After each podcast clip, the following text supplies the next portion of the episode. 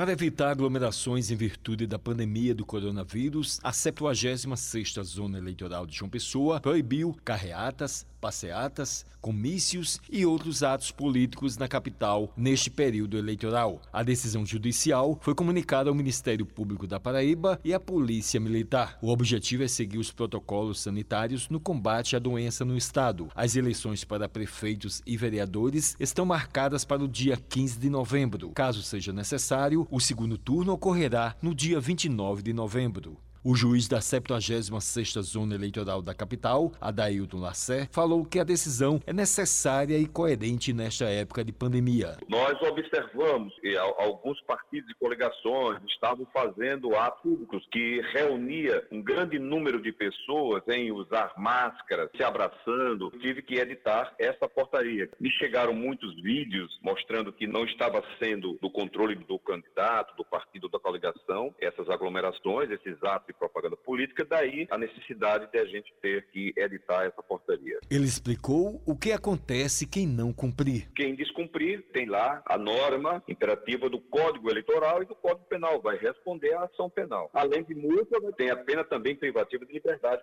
conforme está descrita na portaria. Essa multa, ela vai depender do caso concreto, quando o juiz for analisar, ela chega a um valor considerável e a pena restiva de liberdade, ela pode chegar a seis meses, um ano. O magistrado avaliou se os candidatos estão colaborando com a decisão judicial. Alguns estão colaborando sim, outros realmente desobedeceram essa questão. O objetivo da justiça eleitoral é exatamente fazer com que as pessoas se conscientizem e não vá à rua se aglomerar. A gente espera que todo mundo possa contribuir, que não seja necessário agir com o rigor da lei. Qualquer cidadão que tenha conhecimento de algum ato de propaganda de rua que esteja sendo realizado fora do contexto dessa portaria, ou mesmo que queira ter alguma dúvida ou informação, basta ligar para o cartório eleitoral ou entrar no, no aplicativo Agende Rua, que foi desenvolvido pelo TRE aqui da Paraíba. Wellington Sérgio para a Rádio Tabajara, o emissora da EPC, Empresa Paraibana de Comunicação.